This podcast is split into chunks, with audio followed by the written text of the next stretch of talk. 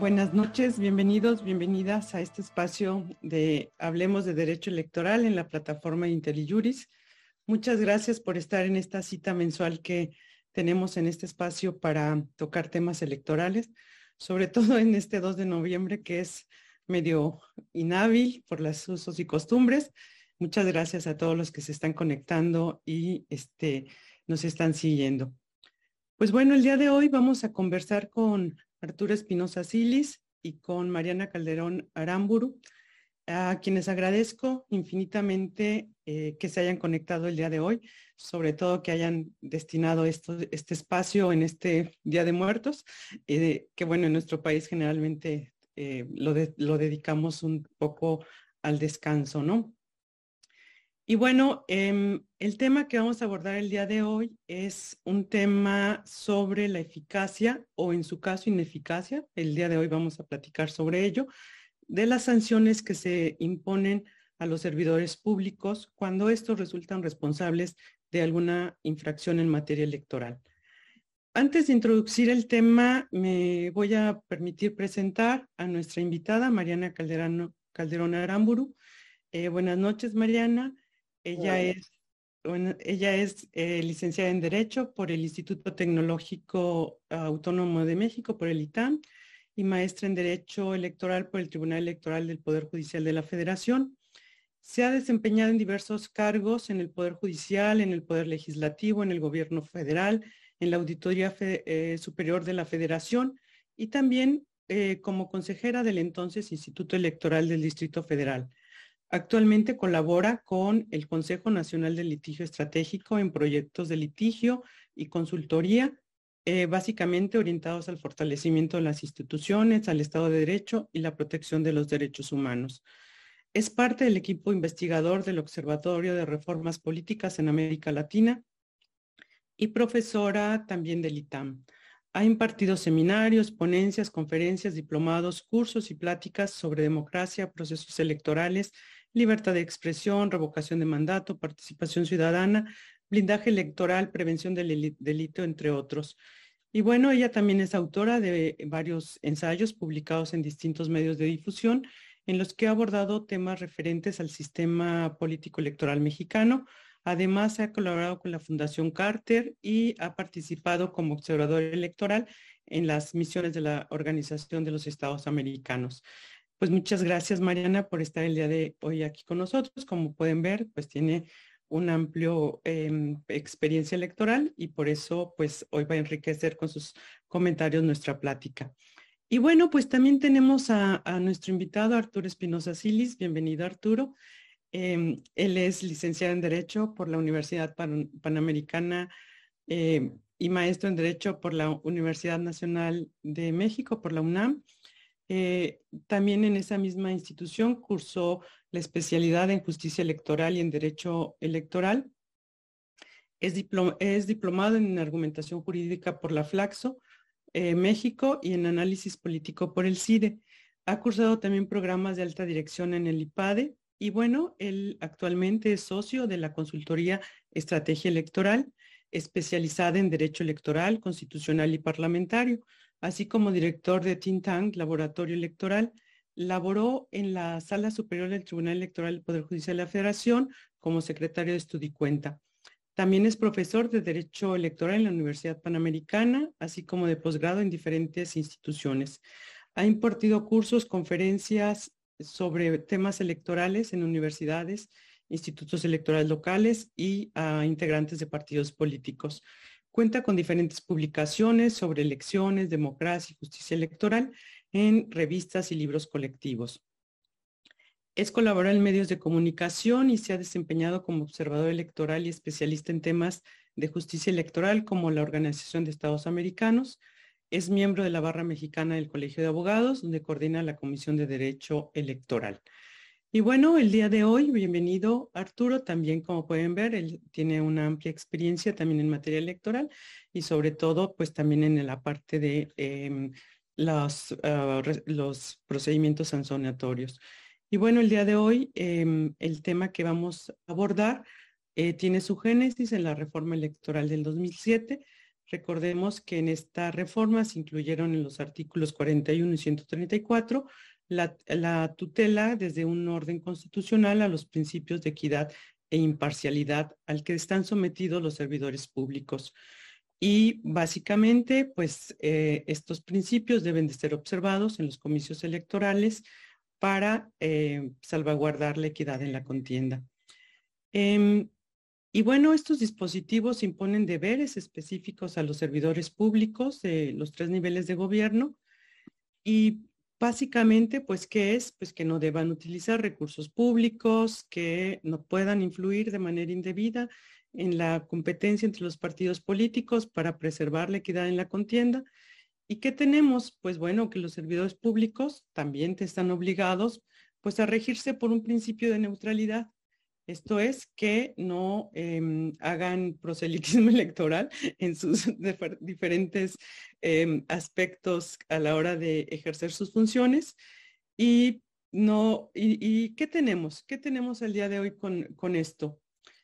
Pues tenemos que, si bien la ley establece que los servidores públicos pueden ser sujetos de responsabilidad, pues al día de hoy tenemos que procedimientos sancionadores vienen, procedimientos sancionadores van y tenemos una serie de servidores públicos que han resultado eh, responsables de alguna infracción en materia electoral de todos los niveles, de todos los sabores, de todos los colores, de todos los partidos nadie se escapa de la vulneración a la Constitución.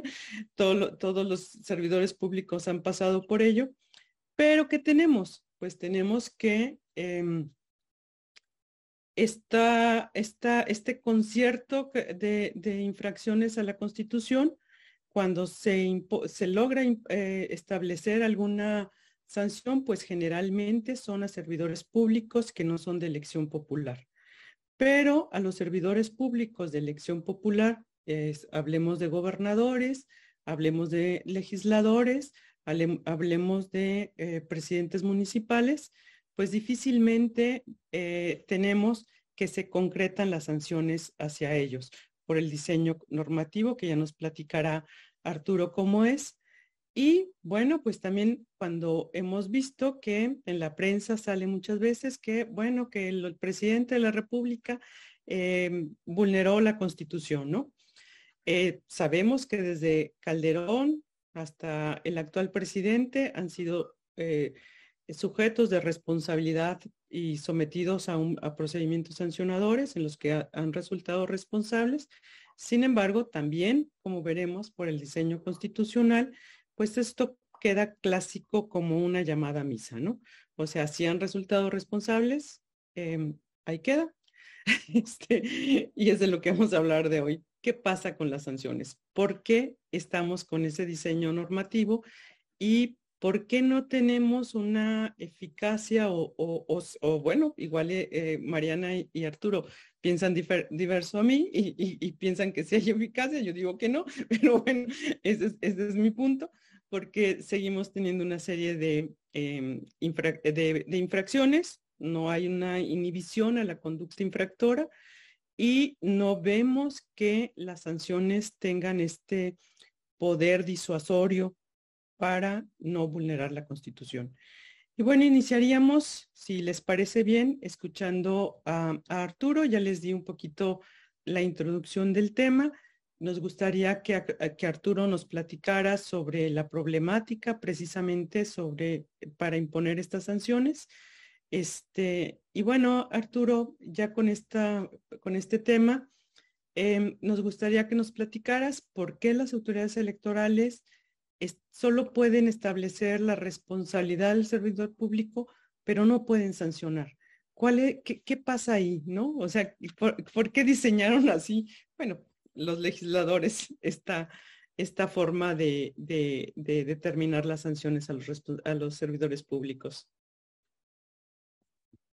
Bueno, muchas gracias Rosa María. Muy buenas noches a todas y a todos. La verdad es que me da mucho gusto poderlos acompañar.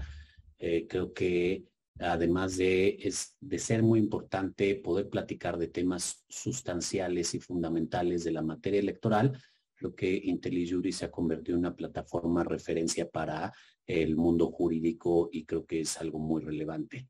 Mariana, me da mucho gusto saludarte y poder encontrarnos una vez más eh, en, otro espacio distinto. Eh, a ver, yo creo que este tema es sumamente importante, especialmente por el eh, momento en el que estamos viviendo. Pero además hay que recordar de, dónde viene este tema, ¿no? Este tema se introdujo en la Constitución, en el artículo 134 constitucional, párrafo séptimo y octavo, en la reforma de 2007 fue una de las tantas exigencias de la oposición, de opositores que hoy en día son gobierno, de que de evitar que los servidores públicos se intervengan en las campañas electorales, intervengan en actos proselitistas. Recordemos la elección de 2006, uno de los temas más polémicos y más controversiales fue toda la intervención del presidente Vicente Fox en la elección. Al grado que si eh, releemos y algún día alguien tiene mucho aburrimiento y quiere leer las más de mil páginas del dictamen de la elección presidencial que emitió la sala superior, va a encontrar ahí algunos párrafos en donde da cuenta de todo lo que hizo el presidente Fox. Y hay un punto, esto que fue tan criticado por la sala superior, en donde le dijeron, a ver, si hubo una intervención del presidente Fox en el, en el, en el proceso electoral, sí fue excesiva, Sí puso en riesgo la equidad de la contienda, pero tampoco fue para tanto como para que se anulara la elección, ¿no? Esta famosa fórmula de sí es ilegal, pero qué tanto es tantito. Entonces, a partir de ahí, vinieron, después de toda la polémica postelectoral que se vivió, vino el gran reclamo que derivó en una reforma electoral, nació el modelo de comunicación política, nació el PES, ahora sí ya en, en la ley, y nació dentro, como parte de este modelo de comunicación política, hay una vertiente en la que lo que se buscaba era evitar la intervención de servidores y servidoras públicas en la contienda. El famoso principio de neutralidad, que la primera vez que lo conocimos como tal fue cuando se anuló la elección de Colima a la gubernatura. Y ahí es donde se empezó a hablar del principio de neutralidad como tal. Antes, digamos, yo siempre he creído y que cuando hay una reforma legal o constitucional, poco a poco se tiene que ir asentando los criterios interpretativos y me parece que donde cobraron ya forma más clara fue en esta eh, elección, nulidad de la elección de Colima. Ahora, hay que decir cuál es el punto. Lo que se reguló, se establecieron simplemente dos párrafos en el artículo 134 constitucional que obligaba a los servidores públicos a usar los recursos públicos sin fines electorales, a no promocionarse de manera personalizada y digamos, a ser neutrales. Esto es lo que contiene el principio de neutralidad. ¿Qué es lo que nos falta? ¿Y qué es lo que no hay? No hay una legislación secundaria, una ley reglamentaria del artículo 134 constitucional, concretamente estos dos párrafos, que nos diga qué pueden o qué no pueden hacer los servidores públicos. Y esto es algo que se ha dicho y se ha denunciado varias veces son de estas cosas que pasan en lo electoral que de momento la exigencia es muy grande y se, pide que un tema se regule y se, se controle y se mete en la constitución y después los mismos eh, eh, diputados y diputadas se dan cuenta que eh, pues es algo muy peligroso porque pues están dando un balazo en el pie y entonces como que dicen pues lo vamos a dejar ahí genéricamente. Pero aquí también es donde las autoridades electorales me parece que siempre han sido bastante vanguardistas en esto, porque aunque no haya una regulación que diga, que establezca o que diga, señale claramente qué no se puede hacer o dónde están los límites de este principio de neutralidad, se han ido emitiendo criterios. Y, y, creo que, de hecho, lo podemos ver en otros dos asuntos muy importantes en este tema, tanto en 2018 como en 2021 los famosos lineamientos cancha pareja que emitió el INE. Me parece que en 2018 los emite a raíz de un cúmulo de sentencias que sacó la sala superior en donde, como siempre, la fórmula es INE, encárgate, haz algo, haz algo, haz algo. Y cuando el INE regula, le dice, no, no, espérame, no eres competente para esto. Aquí, este es un tema legislativo y este, tú, tú no puedes llegar hasta allá. Eso pasó en 2018, en 2021 repiten la fórmula y ahora sí aprueban los lineamientos.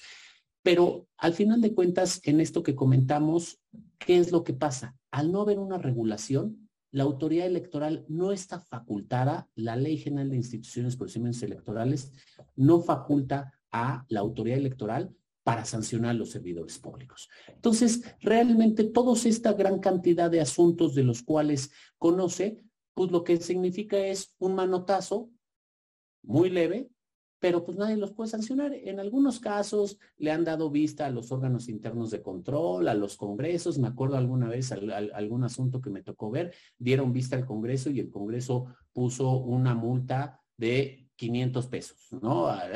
al servidor público. Eh, cuestiones así, la verdad es que bastante irónicas. Entonces, lo que falta son estos dientes para que la autoridad castigue. Pero para no, extenderme más, creo que en la siguiente ronda podremos hablar un poquito de esto. También a partir de los últimos precedentes que hay, ya se está empezando a cocinar este criterio.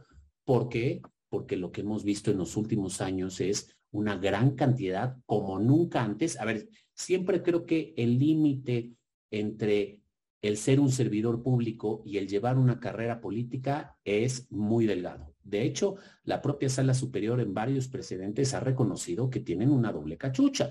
Por un lado, pues son servidores públicos, gobernadores, presidentes municipales, diputados, este, senadores, senadoras y demás, pero por el otro lado son políticos y, el proselitismo es, es, su naturaleza. De hecho, la sala superior en este criterio que ha ido afinando no, sé si se acuerdan, los primeros hablaba de los días y horas hábiles, incluso en los primeros asuntos se, valoraba e, estas cosas que luego en materia electoral las llevamos a un extremo, ¿no? Si había subido al podio, si no había subido al podio en un acto proselitista el servidor público, si le había levantado la mano al candidato o no le había levantado la mano, o sea, cosas, si había tomado la palabra. Entonces, uno, ya que se pasó del lado de, de los asesores, le hablaban y le decían, ¿puedo subir al podio? No, no, mira, mejor siéntate en la primera fila y desde ahí ves el evento y que nada más digan, está aquí presente el diputado, levantas, saludas y, ya eso es todo, pero eh, llegamos a estos absurdos. Pero creo que en la sala superior poco a poco se ha ido asentando esta interpretación. De hecho, ya hizo una distinción entre legisladores, legisladoras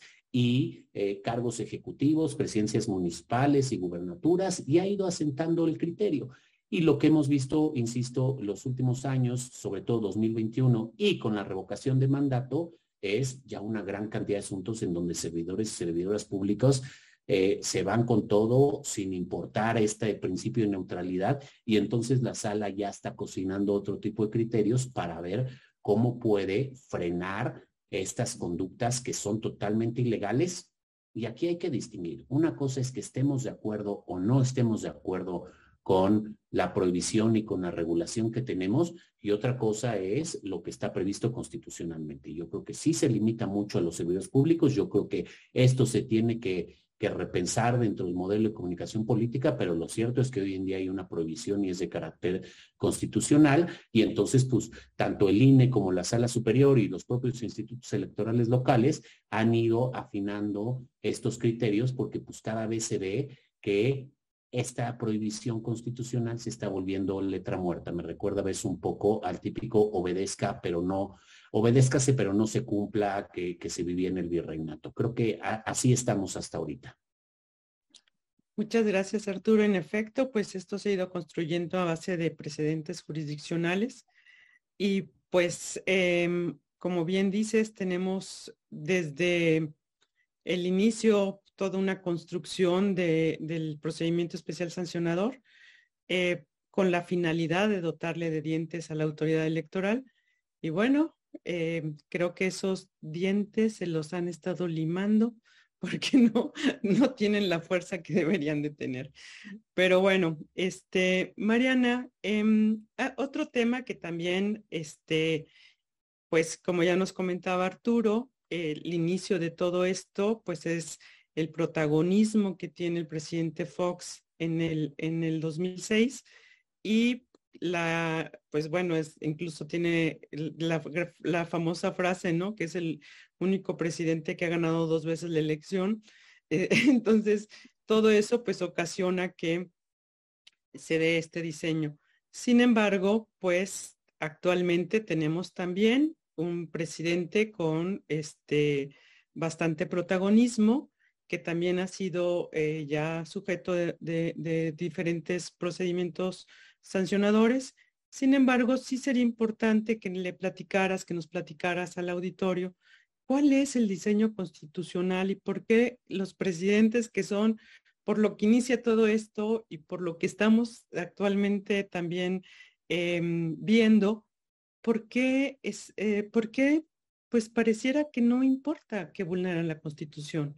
¿No? Entonces, podríamos platicar sobre eso. Claro que sí, Rosa María. Y primero que nada, muchas gracias por, por la invitación a este espacio. Es un privilegio estar aquí con ustedes compartiendo eh, ideas respecto a un tema tan, trascendental como son o como es la eficacia de las, de las sanciones para los servidores públicos en materia electoral. Y saludos también al maestro Arturo Espinosa, como bien dice, siempre es un gusto compartir espacios de discusión y aprender de, tu conocimiento y de las, ideas este, innovadoras y, constantes que tienes en esta materia. Em, antes de llegar o, de ir a esta pregunta que me haces en específico, Rosa María, me gustaría poner ciertos elementos en la mesa. ¿Por qué? Porque al fin de cuentas el objetivo es analizar la eficacia de la sanción, ¿no? O sea, de las sanciones que existe o, del sistema eh, de infracciones y de sanciones eh, administrativas. Y entonces, creo pertinente identificar primero qué es la sanción, cuál es el efecto y, el, y, la necesidad de una sanción, o por qué existen las sanciones. Después, el principio de legalidad, ¿no? Es, un parámetro bien importante para, para poder eh, contextualizar el tema, para ya después decirnos al régimen sancionatorio de servidores públicos en materia electoral y al caso específico que, que me, que me mencionas del presidente de la República, ¿no? Entonces, bueno, a ver, recordemos todos, este, que en la construcción de cualquier sistema jurídico, la sanción tiene un papel fundamental. ¿no? ¿Qué va a ser la sanción? La sanción es un acto de coacción estatuido como reacción en contra de una acción o omisión determinada por el propio ordenamiento jurídico. Al respecto, por ejemplo, Bobbio señala que las sanciones son el medio a través del cual se trata de salvaguardar cualquier tipo de norma de la erosión o de acciones contrarias. Y va a considerar que existen tres tipos de sanciones, la moral, que al fin de cuentas es una sanción interior, la social, que es una sanción exterior, que te atribuye el, grupo con el que convives, y la jurídica, que también es una sanción externa, pero está institucionalizada, está establecida en un ordenamiento jurídico, ¿no? Y aquí también vamos a marcar una pauta que es la perspectiva funcional de la sanción. Entonces, tenemos aquí grandes académicos que dicen, la sanción es un motivo o una amenaza. Derivado de la sanción, nosotros como personas vamos a estar obligados o vamos a estar motivados, pongámoslo motivado, que suena más bonito, ¿no? A cumplir con una norma, a obedecer. Y aquí la pregunta que dejo al aire y que vamos yo creo que resolver al final de, esta, o tratar de resolver al final de esta eh, ponencia, de esta charla, es ¿qué pasa cuando una sanción no es lo suficientemente fuerte para lograr motivar una actuación determinada que nos establece la ley. Ahora, el otro punto, el segundo punto que les comentaba que es importante tener presente, es lo que establece el artículo 14 constitucional, en concreto el principio de taxatividad, ¿no? Que está inmerso en este principio de exacta aplicación de la ley y que prevé que en materia penal es necesario que tanto el ilícito como la sanción se encuentren precisas de manera concreta este, y certera en una ley. ¿okay? La Suprema Corte ha dicho que este principio también es aplicable en derecho administrativo. Y aquí estamos hablando de derecho administrativo sancionador en materia electoral. Ya el Tribunal Electoral ha emitido criterios al respecto y ha dicho que en materia electoral, este derecho, este régimen sancionador, tiene que haber en la ley el supuesto normativo, que esto quiere decir que la conducta que debo cumplir o que debo realizar o que no debo realizar y la consecuencia, ¿no? La sanción. Y por ejemplo, en materia electoral, tanto el artículo 41 para el caso de fiscalización y presupuesto, como el artículo 134, por lo que respecta a propaganda que ya habían mencionado Arturo, establecen este principio de taxatividad, señalando que las leyes tienen que establecer el cumplimiento de estas disposiciones, incluyendo un, un régimen de sanciones. Entonces, voy aquí a abundar un poco en lo que decía Arturo del artículo 134, ¿no? Y, en la ley, cómo está materializado este régimen sancionatorio. Y entonces, por ejemplo, en el artículo 442 de, de la LEGIPE, de la Ley General de Instituciones y Procedimientos Electorales, se van a establecer de manera genérica quiénes son los sujetos que va a sancionar el modelo electoral, ¿no? ¿Y por qué lo menciono? Porque eh, más adelante quiero, quiero hacer el símil o el análisis de cómo existe una eficacia normativa para sancionar a personas físicas, a partidos políticos, a periodistas, pero no existe esta eficacia normativa para sancionar a funcionarios públicos. Entonces, por eso lo estoy trayendo a, esta charla, ¿no? Y entonces, ¿quiénes son los sujetos de responsabilidad? Pues partidos políticos, agrupaciones políticas, candidatos, candidatos independientes, los ciudadanos, Cualquier persona física o moral, observadores electorales y las autoridades y los servidores públicos. Sí se les reconoce como sujetos obligados de la ley que pueden ser sancionados. ¿Qué nos va a decir más adelante el artículo 49? Nos va a decir un catálogo de infracciones. Sí las va a materializar, sí va a decir, ok, ¿qué no puede hacer un servidor público? ¿No? No puede omitir entregar información solicitada por las autoridades. No puede eh, realizar actos que conlleven violencia política de género. No puede utilizar programas sociales ni recursos en ninguna campaña electoral, ¿no? Y por ejemplo, tampoco puede difundir propaganda gubernamental dentro del periodo eh, comprendido entre el inicio del proceso de, campañas electorales hasta el día de la jornada electoral, ¿no? Con las excepciones que marca el propio artículo 134, que son educación, salud y protección civil. Aquí voy a un, un, parteaguas y, quiero mencionar algo. Eh, justo este año, la Cámara de Diputados aprobó una cosa simpática que está prevista en la Constitución, que se llama decreto interpretativo. ¿Y qué pretendió hacer? Hacer una regulación extraña para decirle justo al Tribunal Electoral, que era lo que mencionaba Arturo, ¿no? El Tribunal Electoral ha construido un sistema de interpretación de qué se entiende por propaganda. Y en este decreto interpretativo, lo que estaba tratando de hacer el, bueno, lo que hizo más bien el Poder Legislativo fue decirle al tribunal cómo debía interpretar lo que era la propaganda. Entonces trató de cambiar incluso toda la interpretación eh, que se le estaba dando, ¿no? Toda la construcción jurídica y de criterios jurisprudenciales. Fue este, delicadísimo y actualmente hay una acción de inconstitucionalidad que todavía no ha resuelto la Suprema Corte que está impugnando esto, ¿no? ¿Cómo estás tratando de modificar el criterio de interpretación de qué se entiende por propaganda electoral? Pero bueno, ¿qué pasa con esta construcción del sistema de la LEGIC? Cuando llegamos a los artículos 457 y 458, cuando creemos que tenemos un catálogo de infracciones extraordinario para poder castigar a los servidores públicos, nos dice la ley, cuando las autoridades federales, estatales, municipales, de cualquier orden de gobierno, cometan alguna infracción prevista en esta ley, el instituto dará vista al superior jerárquico. Y ahí termina el problema, ¿no? Se presentará la queja y entonces, en su caso, los órganos internos serán los que deberán analizar la, conducta irregular. Pero ojo, vean lo delicado. Una conducta de una naturaleza electoral que tiene una particular, pues una forma muy particular de, operar, de funcionar, de contextualizarse, se la voy a mandar a un superior administrativo que quién sabe si entiende de derecho electoral. ¿ok? Quien tendrá que analizar una hipótesis normativa y buscarla en, la ley federal, en alguna ley de responsabilidades, porque puede ser oh. federal o estatal, y buscar un supuesto normativo que aplique, ¿no? Para poderlo sancionar. Entonces, vean lo delicado. Aquí se nos pierde toda la construcción que parecía muy bonita o muy eficiente de un modelo jurídico, ¿no?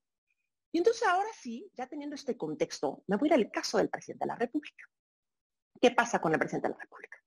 El artículo 108 de la Constitución nos dice claramente, durante el tiempo de su encargo, el presidente de la República podrá ser imputado y juzgado por traición a la patria, hechos de corrupción, delitos electorales y todos aquellos delitos que podrían ser enjuiciados por cualquier ciudadano o ciudadana. Este fue el gran éxito de hace unos años, ¿no? Este, que se incluyó al 108 ya tratando de hacernos creer que ya se puede juzgar al presidente por absolutamente todo. Pues no, son delitos específicos que tienen que tener eh, una forma de acreditarse, una forma de denunciarse y un proceso bastante exigente y complicado. Entonces no es lo mismo un delito electoral que una infracción electoral. Son dos cosas totalmente diferentes. ¿Quién va a investigar el delito electoral? La FED, ¿no? La Fiscalía Especializada de Delitos Electorales. Cosa diferente que las infracciones administrativas las analiza y las investiga el, el INE. ¿Y qué nos dice después la propia Constitución en el artículo 111? Para proceder penalmente en contra del presidente de la República, solo tendrá lugar acusarse ante la Cámara de Senadores en los términos del artículo 10, que habla de lo que es un juicio político. ¿Y cómo funciona el juicio político? La Cámara de Diputados procede con la acusación respectiva frente a la Cámara de Senadores. Este, esta Cámara de Senadores analiza, instaura el procedimiento y eh, eh, si se determina que es culpable, tendrá que haber una votación por las dos terceras partes de los integrantes de la Cámara de Senadores para aplicar la sanción correspondiente. Y estas declaraciones y resoluciones son este, totalmente inatacables. Entonces, ese es el único supuesto que tenemos para poder eh, proceder en contra del presidente de la República. Entonces, son supuestos penales. Y entonces les voy a hablar aquí de un caso interesantísimo. Este, trataré de no extenderme mucho, seré muy breve. Pero eh, la sala superior resolvió el subrep 620, diagonal 2022, eh, justo en este año, ¿no? ¿Cuáles son los hechos de este asunto?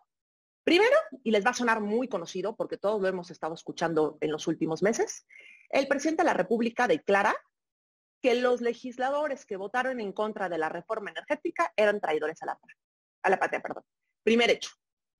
¿Qué pasa? Pues un grupo de legisladores, ¿no? varios, o incluso varios grupos de legisladores, interponen una denuncia ante el INE por calumnia. Y dicen, aquí hay calumnia por parte del presidente de la República. Ojo, y varios otros servidores públicos y el Partido Morena y diversos actores políticos, porque fue algo que fue una campaña que se realizó a través de diferentes plataformas y por parte de diferentes actores. Y entonces, eh, al fin de cuentas, bueno, eh, ¿con base en qué lo presentan? Eh, con base en el artículo 41, que dice que la propaganda que difunda cualquier servidor público debe de, perdón, este, la propaganda que se difunda debe de abstenerse de calumniar, de utilizar expresiones que calumnian. Ojo aquí, y es algo bien interesante, y estos son el, tema, el tipo de temas que se tienen que estar discutiendo ahorita en torno a una reforma electoral. No si el INE sirve o no sirve, porque tenemos clarísimo que el INE sirve. ¿no? Tan es así que los últimos 18 años ha habido alternancia en tres partidos políticos en el gobierno. O sea, no hay más evidencia de la eficacia del INE. Pero bueno, ¿qué tendría que estarse resolviendo? Por ejemplo, en contra de estas declaraciones del presidente, no había claramente un medio de defensa. Estos legisladores presentan una queja ante el ¿ok? Pero no hay claridad respecto a cómo pueden proceder y defenderse. Incluso no tenían amparo. El amparo no era procedente y no es procedente en materia electoral o político o, no, no procede en contra del ejercicio de derechos políticos. Entonces, ¿qué hacen estos actores políticos en contra de una situación que claramente era contraria a la libertad de expresión, que claramente era contraria a la libertad de pensamiento, que claramente era contrario al ejercicio de su actividad legislativa y que estaba generando un efecto inhibidor. ¿Por qué? Porque se les estaba eh, catalogando como traidores a la patria, se les estaba acusando un delito penal este, gravísimo. Y no tenían medio de defensa. Entonces, ¿qué hacen? Presentan su caja. ¿Y qué pasa con esa caja? Es desechada ¿ok? Porque intuitivamente, o, no intuitivamente, con el marco jurídico aplicable, la queja aparentemente no era procedente. Evidentemente, recurren esta determinación eh, y el Tribunal Electoral revoca esta determinación. Eh, bueno, perdón, aquí quiero precisar. La desechan por lo que respecta al presidente de la República y a la jefa de gobierno, por ciertos actores. ¿Por qué? Porque respecto a otros actores que estaban involucrados en los procesos electorales locales que hubo durante el año pasado, sí la aceptaron. Pero lo que hace el Tribunal Electoral dice, no, ojo, también eh, debe de admitirse por lo que respecta al presidente. Entonces, ¿qué se hace aquí para poder construir un procedimiento que pudiera analizar la conducta del presidente? Se concatena y se relaciona con la existencia de un procedimiento electoral. Se construye todo a partir de que existe un proceso electoral en varios estados de la República. Y entonces se determina que sí, que existió una política o una campaña por parte del partido Morena que tenía por objeto desacreditar o calumniar más bien a estos em, servidores públicos, estos legisladores, derivado de una supuesta traición a la patria, sin que existiera fundamento o prueba alguna, o siquiera una denuncia penal que pudiera eh, dar a, tener claridad respecto a, ese hecho. Y entonces, derivado de que existía esta eh, campaña por parte del partido Morena, se determinó que el presidente participa junto con Morena y entonces se, le vincula a esta eh, calumnia o a esta serie de hechos calumniosos. ¿Ok? Y a partir de eso se determina que efectivamente el presidente de la República eh, cometió una infracción al artículo 41 de la Constitución. Pero vean cómo se tiene que ir a un proceso electoral. No tenemos nada regulado que nos permita eh, impugnar acciones políticas que inciden en la afectación de derechos políticos electorales. O sea, no lo hubo en este caso. Pero bueno, ¿qué determina? Y aquí es eh, lo interesante que nos llevan a, ver el tema de las infracciones. Determina em, la sala superior, confirma la resolución de, la sala especializada y dice efectivamente al presidente estar vinculado con esta campaña que realizó Morena con relación a los estados que tenían proceso electoral, existe una infracción por parte del presidente de la República. Pero ¿qué pasa? El modelo constitucional, el artículo 108, nada más permite que se le sancione por delitos penales. Y como esto no es un delito penal, no tenemos posibilidad de poderlo sancionar. Hay reconocimiento de la infracción, pero no hay ninguna sanción. Aunado al hecho que la única posibilidad que tienen de sancionar a servidores públicos es dar vista al órgano interno de control para que sea el órgano interno de control el que estudie el caso y establezca la sanción. Entonces, ese es el escenario en el que nos encontramos hoy. Y como bien señalaba la maestra Rosa María, se está modificando la forma de actuar de las autoridades. El día de hoy tenemos un presidente muy involucrado en temas político-electorales. Y estamos viendo que no necesariamente la construcción normativa, los estándares constitucionales, los parámetros constitucionales y los elementos normativos nos permiten generar o hacer cumplir el marco constitucional. Este, hasta aquí eh, parto de este punto y ya continúe la siguiente intervención. Muchas gracias. Muchas gracias, Mariana. Pues en efecto, todo el análisis que nos has compartido y sobre todo de esta, de esta sentencia en la que se consideró responsable el presidente de la República, pues pone como evidente todo lo que se tiene que hacer, toda la construcción normativa que se tiene que hacer para llegar a determinar una responsabilidad. Bravo. Y luego, o sea, sí, es que ese, es el punto que, que, que, que, y bueno, sí, se logró, es responsable. Y a lo mejor ya en un proceso electoral es responsable y entonces, pues entonces tendríamos otras consecuencias como la nulidad, y, pero es, son efectos diversos. Pero responsabilidad directa al servidor público, es ahí el punto, ¿no? Que creo em, que tendríamos que reflexionar el tema, eh, pues desde el punto de vista constitucional y ya que estamos pensando en una reforma, pues también pensar en este rediseño de la responsabilidad de los servidores públicos, incluido el, presidente de la República. Pero bueno, em, Arturo, tenemos también pues que la autoridad eh, electoral, eh, sobre todo la sala superior, la autoridad jurisdiccional, pues ante esta situación ha emitido diversos criterios.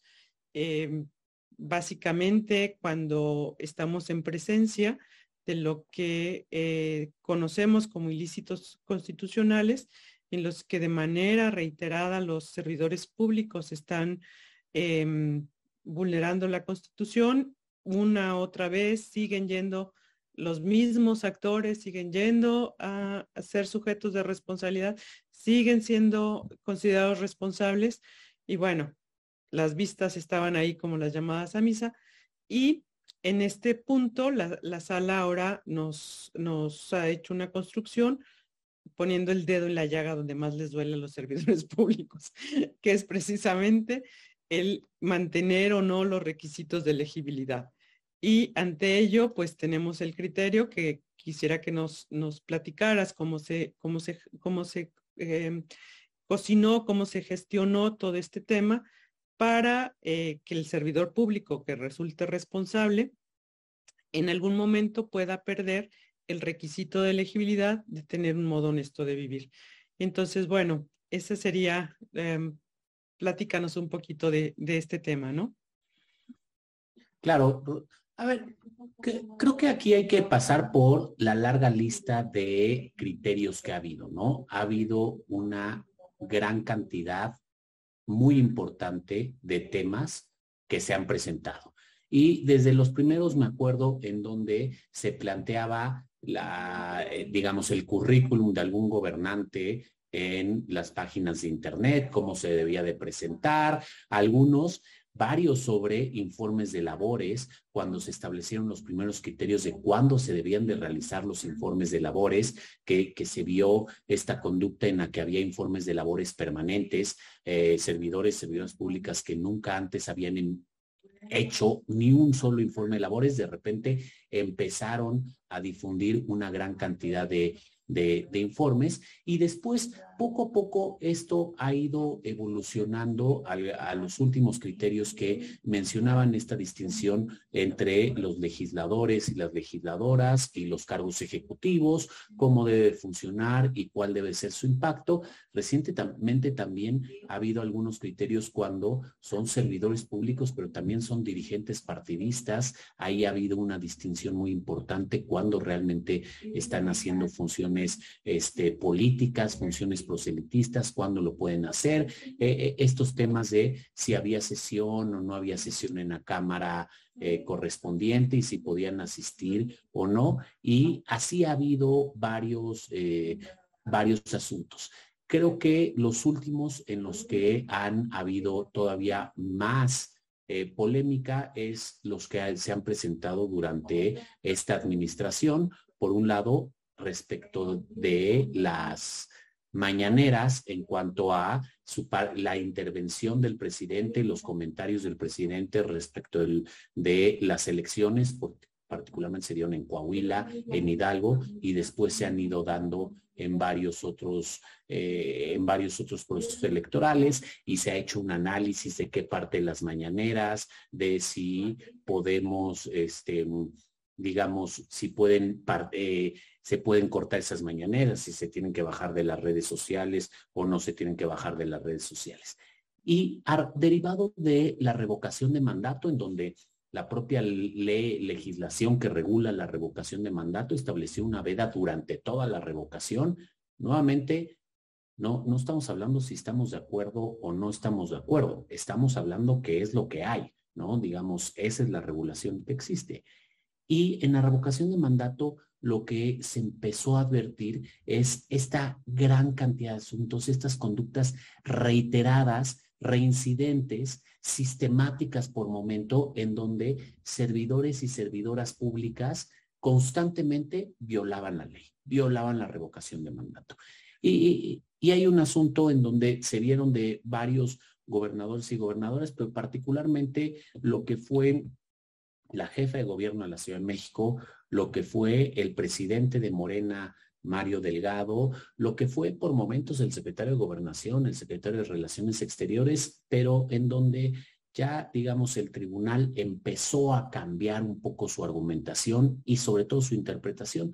Fue en un asunto de la jefa de gobierno, me parece que llevaban digamos, de hecho, si vemos ahorita las sesiones de la sala superior, siguen resolviendo asuntos de violaciones a la veda electoral en la revocación de mandato, ¿no? Ya nadie se acuerda ni qué pasó con la revocación de mandato, pero ellos, ellos siguen resolviendo asuntos.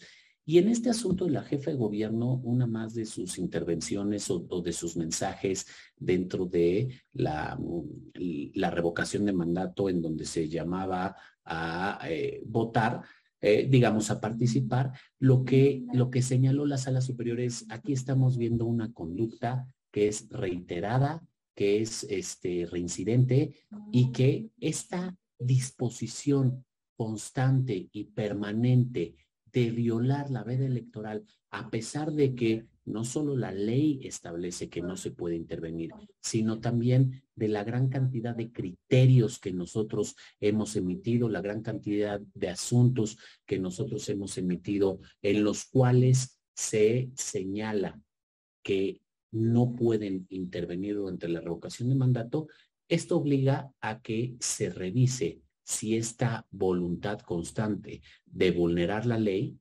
impacta en el modo honesto de vivir y esto impacta en al momento de registrar una candidatura, porque como sabemos, es un poco un criterio que fue extrapolado de los asuntos de violencia política eh, en razón de género, en donde en los primeros asuntos, antes de que hubiera el marco normativo que hoy tenemos, se señalaba que cuando una persona incurría en conductas que generaban violencia política contra las mujeres, eh, en razón de género, esto afectaba su modo honesto de vivir, modo honesto de vivir que se requiere para ser ciudadano mexicano y que se requiere para poder ocupar un cargo de elección popular. Entonces, pues, decían, si no tiene un modo honesto de vivir, no se le puede considerar ciudadano. Ese fue el criterio que se confeccionó para el caso de la violencia.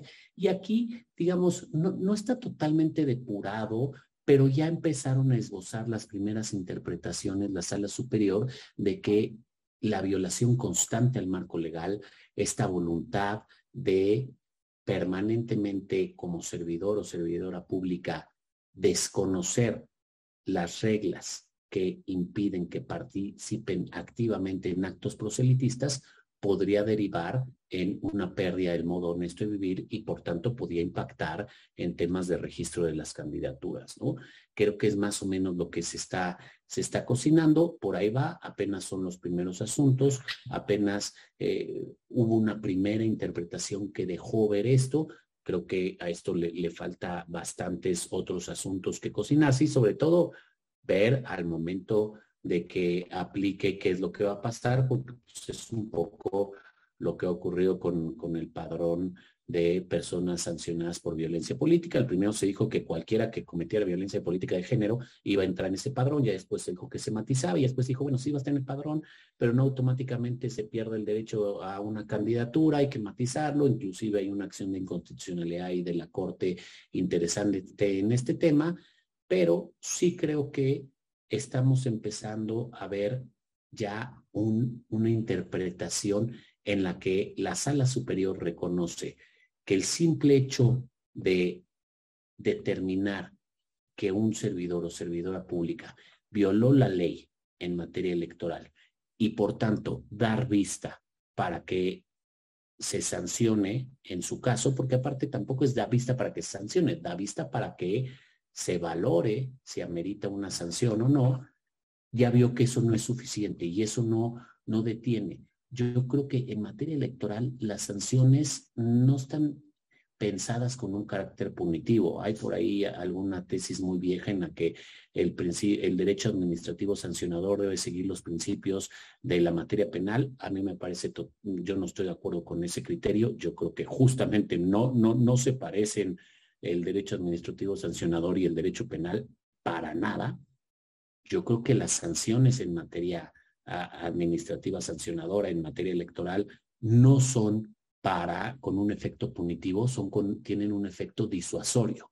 La idea de la sanción es que la conducta no se vuelva a cometer y que la sanción lo que busque es evitar que esta conducta vuelva a ocurrir. Y al ver que este efecto no está ocurriendo en cuanto a los servidores o las servidoras públicas, la sala superior ya está viendo otro tipo de consecuencias, ¿no?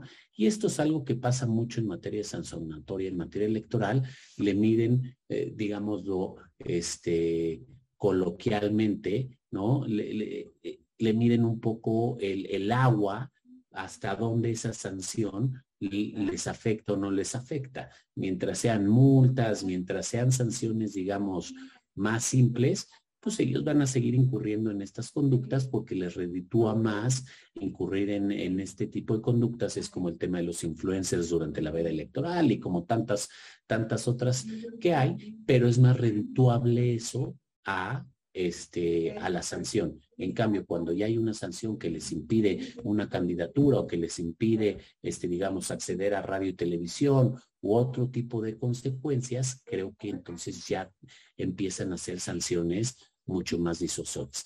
¿Qué es a lo que voy? Creo que los siguientes pasos es un poco continuar con estas interpretaciones del Tribunal Electoral, ver hacia dónde van pero sobre todo ver qué tan firmes son en aplicación de sanciones, porque creo que ese es el, el, otro gran pendiente, ¿no?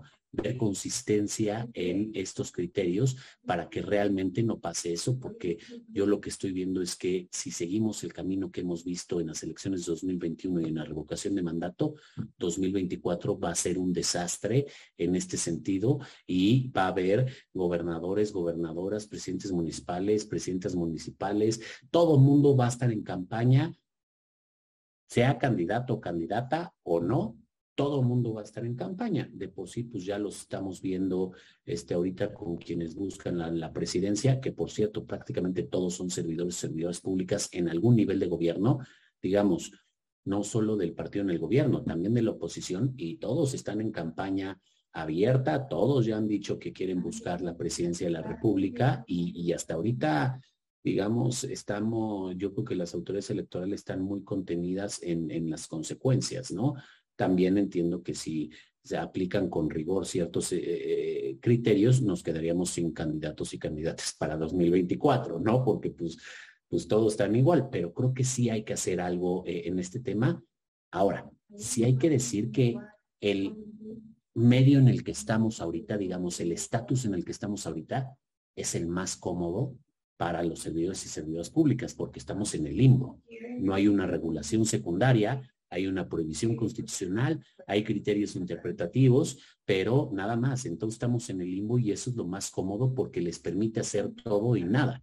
Entonces, este, que eh, eh, queda al, clásico de la materia electoral, que es este, resolver al caso por caso y ver de cómo nos toca. Gracias, Arturo.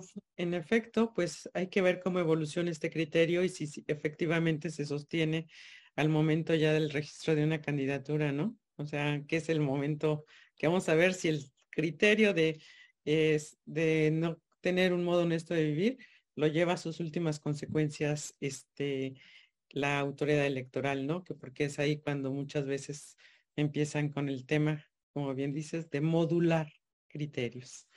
Pero bueno, este, em, Mariana, eh, tenemos preguntas en el, en el chat. Me gustaría que, que, le diéramos respuesta a algunas. Tenemos por aquí a Saúl Barrita Mendoza, que nos pregunta o, comenta que también hay un tema sobre la responsabilidad de los servidores públicos que es, em, dice, otro tema es la compra y coacción del voto de manera técnica a través de los programas sociales, lo que rompe con la equidad en la condienta, desde luego mandados por servidores públicos. Entonces, em, ya nos recordaba este, ahí la sentencia de Colima, Arturo, que es con donde inicia el, principio de, neutralidad, precisamente por el tema de, em, de, de un servidor público ordenando ahí que los programas sociales se fueran para un partido específico, ¿no? Entonces, em, eh, bueno, esto nos, nos consultan, nos, preguntan, no sé si quieras eh, contestar esta, esta pregunta, como adelante. Eh, muchas gracias, Rosa María. Sí, a ver, ¿qué tenemos o cuál es el tema que tenemos enfrente con em, el uso de programas sociales en beneficio de campañas políticas, ¿no? Esta, esta disposición que pueden hacer los, los servidores públicos, tanto de recursos como de programas sociales o de beneficios para la comunidad eh, para traer eh, el uso faccioso a, las campañas.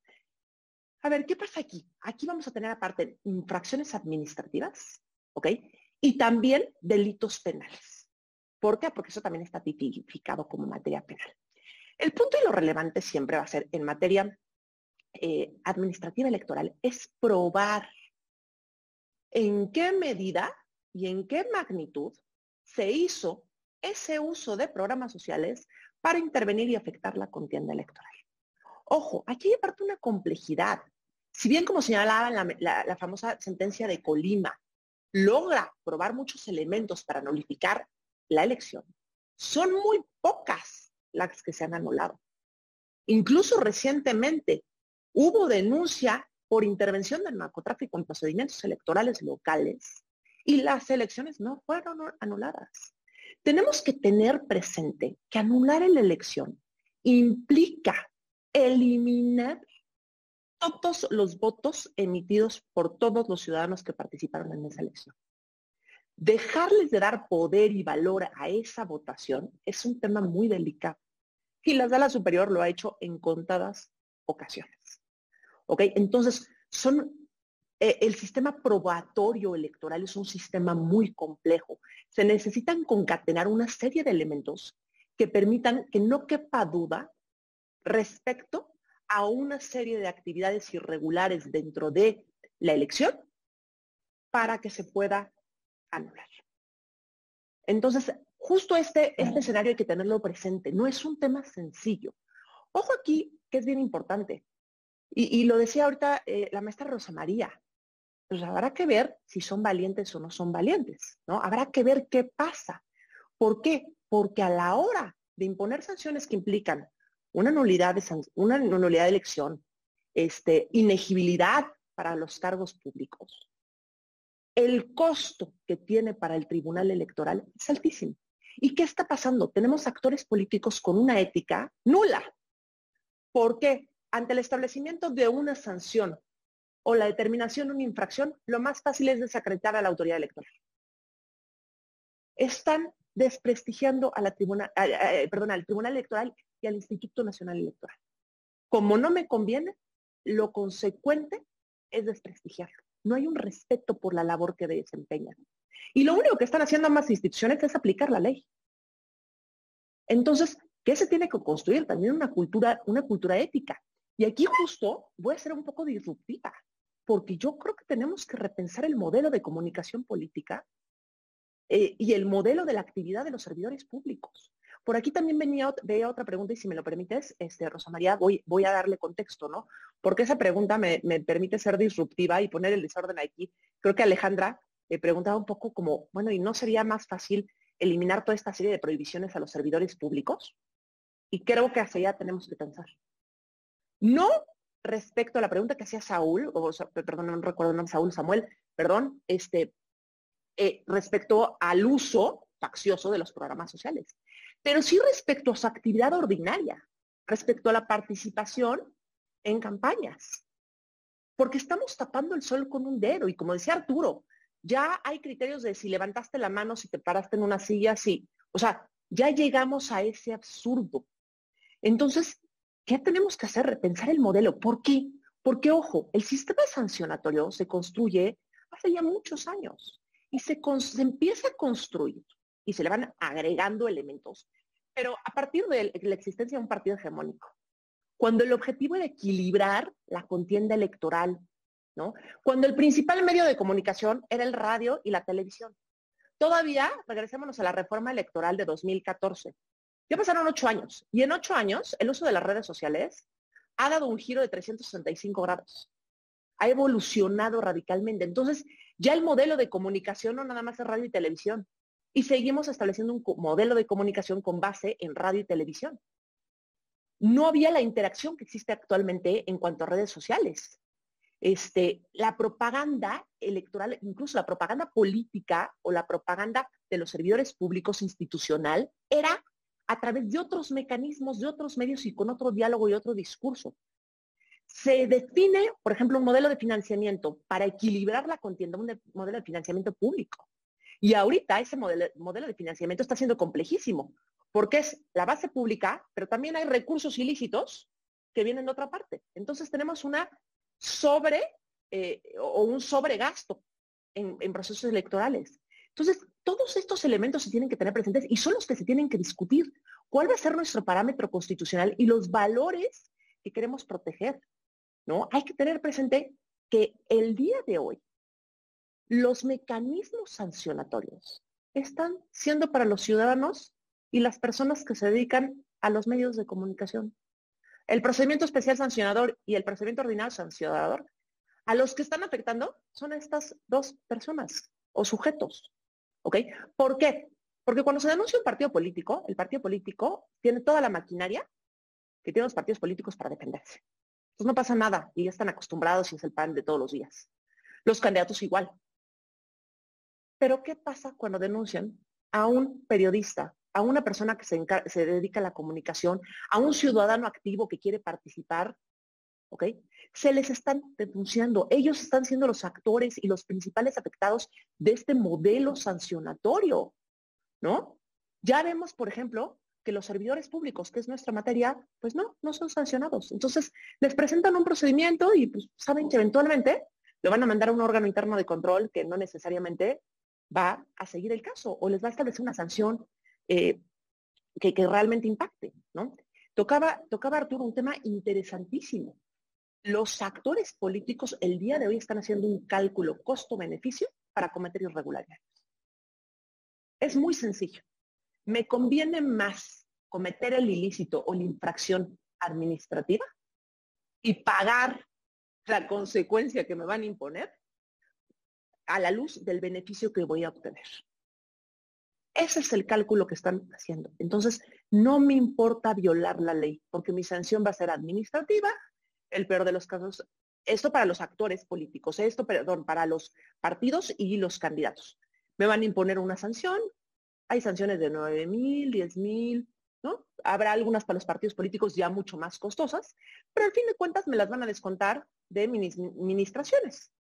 Y las reformas electorales de los partidos políticos están tendiendo, las propuestas, a que no me puedan descontar más de un porcentaje, a que se pueda diferir en pagos este, anuales a 24 meses. O sea, ¿no? A ese absurdo estamos llegando. Entonces, la reflexión aquí es qué modelo queremos. Y tenemos que repensar el modelo. Tenemos que volverlo a analizar.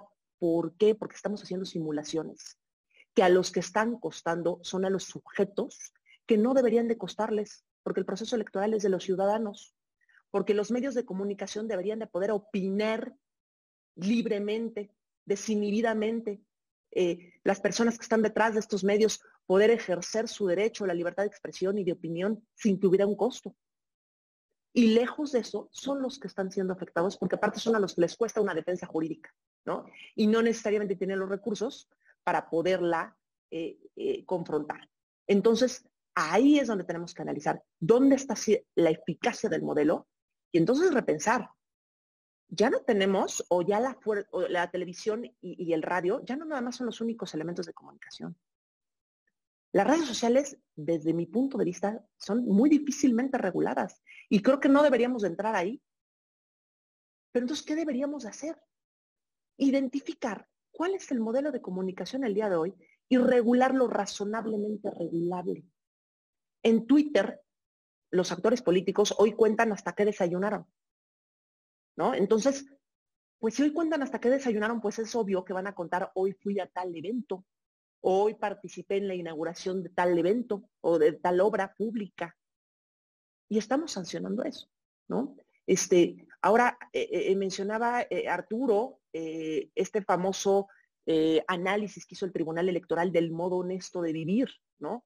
Y yo aquí, insisto, este, ya me dieron chance de poder ser un poquito disruptiva y también creo que fue lo único que tenía el Tribunal Electoral y lo más digno que pudo hacer pero me sonó como una medida desesperada frente a una violación sistemática por parte de los actores políticos. ¿Ok? Porque al fin de cuentas, eh, sentí que era como el castigo al hijo, ¿no? Que le castigas el celular, le castigas poder salir, le castigas el coche, le castigas dinero, y como ya no tienes otra, le haces el chantaje moral. Sentí un poco así esto, ¿no? O sea, le voy a hacer un chantaje moral, y entonces está complejo, porque el modo honesto de vivir está en la Constitución, pero carga o es un elemento totalmente subjetivo para poder construir una inegibilidad de un cargo público, ¿no? Entonces, uf, se me hace muy complejo y se me hace muy complejo a partir de que se crea, que es eh, revocación de mandato, ¿no? Este, entonces, pues bueno, creo que hay que repensar este, este famoso modelo, ¿no? Y, hay que seguir analizando y discutiendo, y estos son los temas que se tienen que discutir. Muchísimas gracias, Mariana bastantes eh, reflexiones que nos ponen a pensar en el, pues en el rediseño del modelo de comunicación política, que bueno, desde el 2007 lo tenemos eh, vigente y actualmente yo digo, ya es más obsoleto porque ya nadie ve la tele.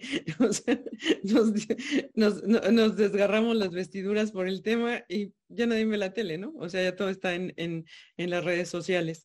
Pero bueno, para, para concluir una última reflexión, estamos ya cerrando el webinario. Arturo, una última reflexión sobre el tema para, para el cierre. A ver, yo, yo creo que sin duda estamos ante uno de los temas que requiere una reconfiguración legislativa importante. Yo empezaría por insistir, creo que es momento de emitir esta ley reglamentaria que llevamos más de 10 años esperando. Yo creo que llevamos 15 años esperando. Este, creo que es el momento. ahorita que decía Mariana el tema de las sanciones, no hay que olvidar, acaba de aprobar la Cámara de Diputados y la Cámara de Senadores una para que antes el tope máximo de sanciones era 50% de la administración, ya va a ser ahora 25, ¿no? O sea, entonces los abonos ya son más poquitos. Y si uno hace en fiscalización el análisis de el porcentaje, hay partidos políticos que se les basta la mitad de su financiamiento en sanciones, o sea, permanentemente. Si tú recibías 30 millones, pues nada más recibes 15 porque todo lo demás se va en sanciones. Pero pues ellos ya lo toman como por descontado, ¿no? Digamos, es como una hipoteca permanente que tienen, entonces ya viven, ya, eh, ya viven con ella. Yo creo que estamos ante eso, pero lo que a mí me ocuparía antes sería definir un poco los criterios y la actuación de la autoridad.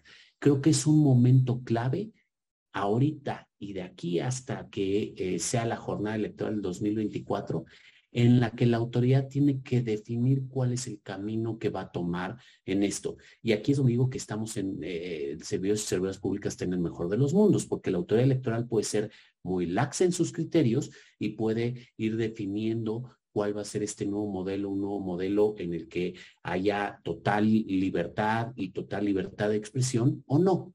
Creo que el punto en el que habría que centrarse es en el uso de recursos públicos. Para mí, eso es el tema principal.